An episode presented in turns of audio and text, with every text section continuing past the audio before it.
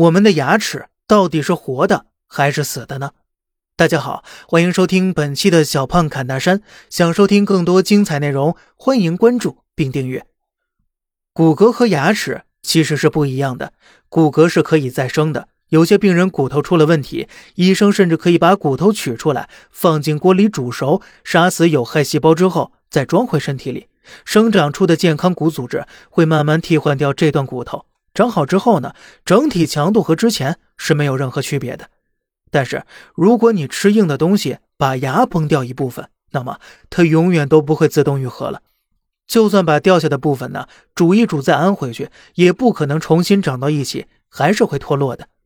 那么既然牙齿不能再生，说明它是死的吗？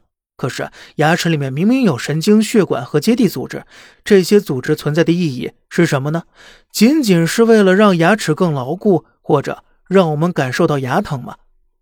你可能不知道啊，在你六岁开始掉乳牙前，伴随你人生大部分时光的恒牙就已经出现了。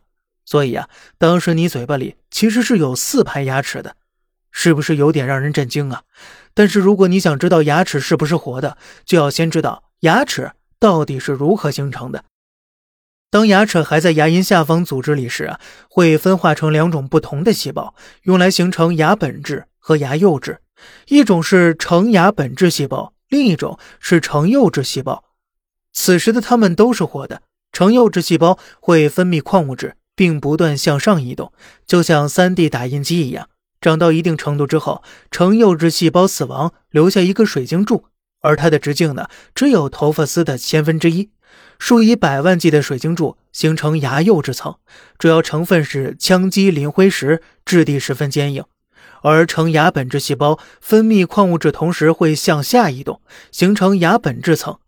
由于它的形态十分特殊，所以形成的牙本质中会有很多通道，这就是牙本质小管。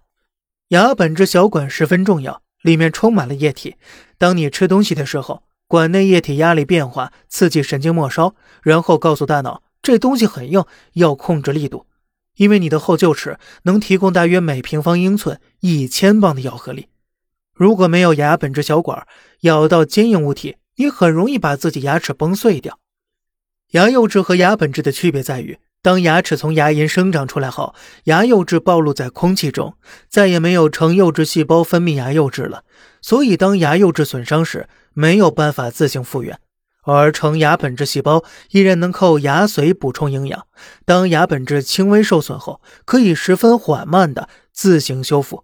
而这也解释了为什么牙齿会有血管和神经，因为啊，它们可以给牙本质提供营养，就像您的月票点赞和评论能给小胖提供营养一样。